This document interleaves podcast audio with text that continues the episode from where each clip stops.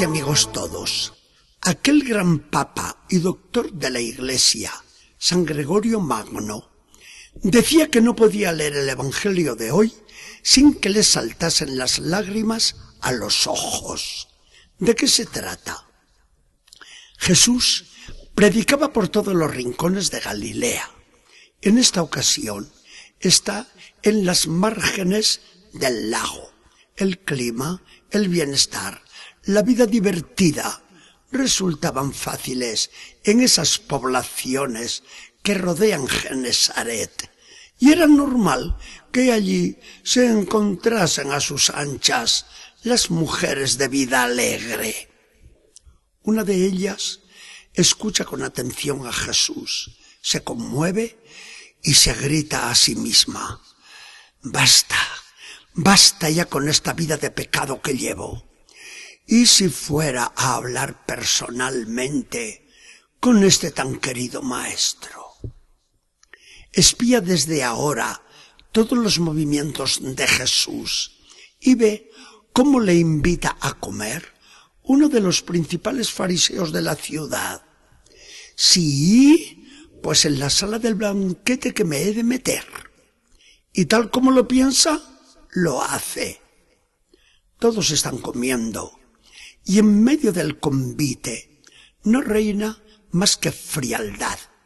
Pues al fariseo y a sus amigos no les importa nada Jesús, al que ha invitado solo para espiarlo de cerca. La mujer que ahora se mete dentro sin permiso alguno es bien conocida de todos. Esa, la pecadora de siempre. Y mírenla ahora, lo descarada que está actuando. ¿Cómo se le ocurre besar los pies del maestro, romper un frasco de perfume oloroso, derramarlo sobre sus pies, secarlo con su propia cabellera y no parar de besarlos.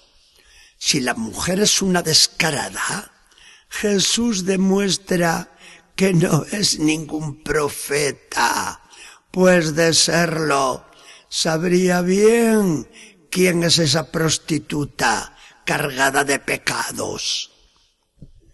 Así piensa el anfitrión y ante la sonrisa maliciosa de los comensales, adivinando Jesús los pensamientos de todos, rompe el silencio. Oye, Simón, quisiera hacerte una pregunta. Di, maestro, di. Mira, Simón, había un acreedor que tenía dos deudores. El uno le debía 50 dólares y el otro 500. Como ni uno ni otro tenían con qué pagarle, les perdonó la deuda a los dos. ¿Quién de los dos querrá más ahora al generoso acreedor? Y el fariseo. Está claro que el de 500, porque le ha perdonado más que al de 50. Aquí le esperaba Jesús. Muy bien pensado, Simón. Ahora la cosa va contigo. ¿Ves lo que hace esta mujer? Todo al revés que tú. He entrado yo en tu casa y no me has lavado los pies polvorientos del camino. Esta, por el contrario, los ha lavado con sus lágrimas y secado con su cabello. Tú no has ungido mi cabeza y ésta ha derramado tanto perfume sobre mí. Tú no me has saludado con el beso de paz y ésta no ha parado de besar mis pies. A Simón se le está cayendo la cara de vergüenza ante los invitados al ver cómo Jesús le va sacando a relucir todas sus faltas de etiqueta y de educación. Y ahora tiene que oír el fariseo lo más duro, si es que quiere entender. Por eso te digo que a esta se le perdonan todos sus muchos pecados, porque me ha amado mucho. Tú, como piensas que no tienes pecados y no eres capaz de pedir perdón, ni se te perdona nada, ni amas nada tampoco.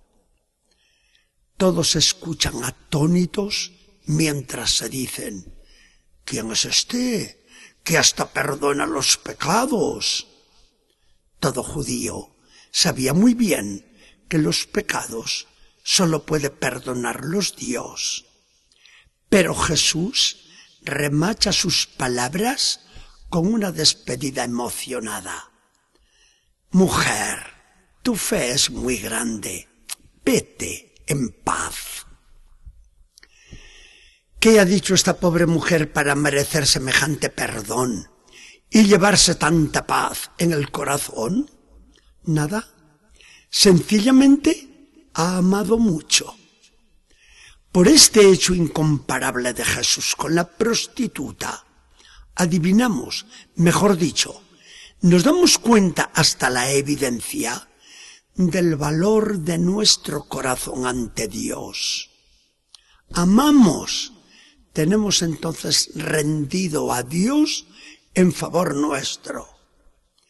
Llevamos tal vez una vida intachable en sociedad y hasta delante de nuestra conciencia. Pero el amor del corazón para con Dios y los demás es flojo, tibio, de poca oración y de poca generosidad, entonces nuestra vida vale poco, porque el peso de la vida lo da el amor. Este Evangelio que hemos oído cien veces nos resulta siempre nuevo. Y cada día se va repitiendo en la iglesia el gesto de esta afortunada mujer.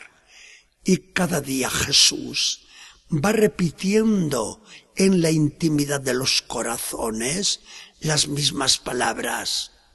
¿Me amas? No te preocupes por tus pecados. Mi omnipotencia divina los aniquila igual que una hoguera ardiente, hace desaparecer la gotita de agua que cae entre sus llamas.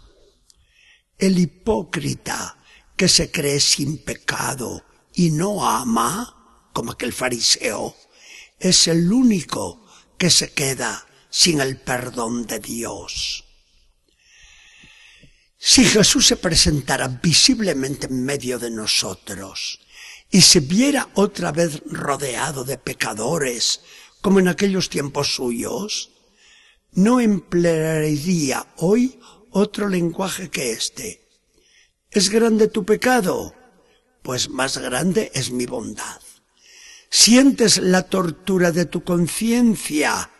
Ven a descargarla en mí sin ningún miedo. Porque Jesús no ha cambiado de condición, sigue siendo siempre el mismo. Señor Jesucristo, Dios que nos amas y nos perdonas, yo confío en ti. Señor Jesucristo, como la mujer aquella del lago, también yo me digo, basta. Señor Jesucristo, como ella también, yo te amo mucho, mucho. Que el Señor nos bendiga y acompañe.